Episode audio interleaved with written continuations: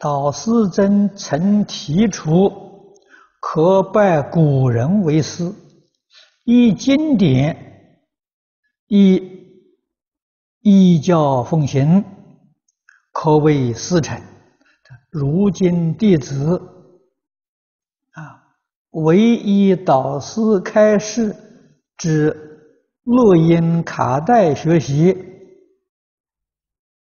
可谓师承否？可以啊，这个也算是有师承啊。师承里面最重要的定义，就是跟学一家之学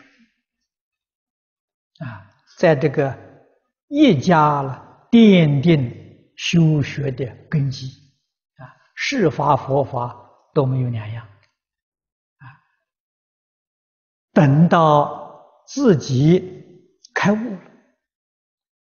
佛法讲开悟，世间法也讲开悟啊。开悟之后才能够广学多闻啊。但是根本的老师。决定了不能够忘记啊！这是什么呢？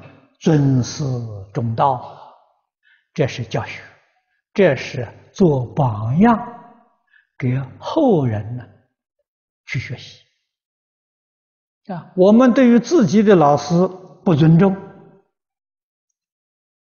后人呢就不懂得尊师重道啊。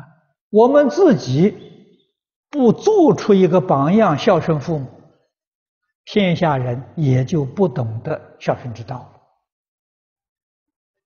所以自己契入境界之后，大慈悲心生起来。什么叫大慈悲心？大慈悲心表现的是什么呢？啊，无非是孝亲尊师。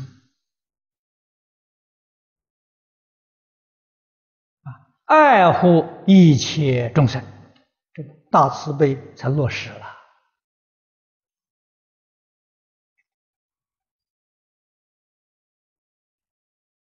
爱护一切众生，那个根本是爱护父母，爱护师长，这是根。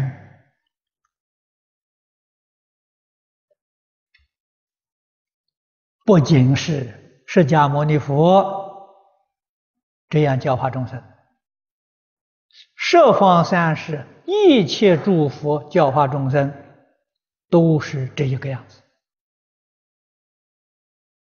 啊，没有第二个样子。这是我们一定要明了的。如果诸位仔细去观察啊，世间圣人也是这样。啊，你看孔夫子、孟夫子亦复如是啊。再看看其他的宗教，也没有例外。啊，这正是谚语所谓呀，“英雄所见，大略相同”。他不是大略，完全相同。啊，由此可知，古今中外这些大德教人呢，完全相同，这是真理呀。真理没有两种啊，只有一种啊，这大家都见到了。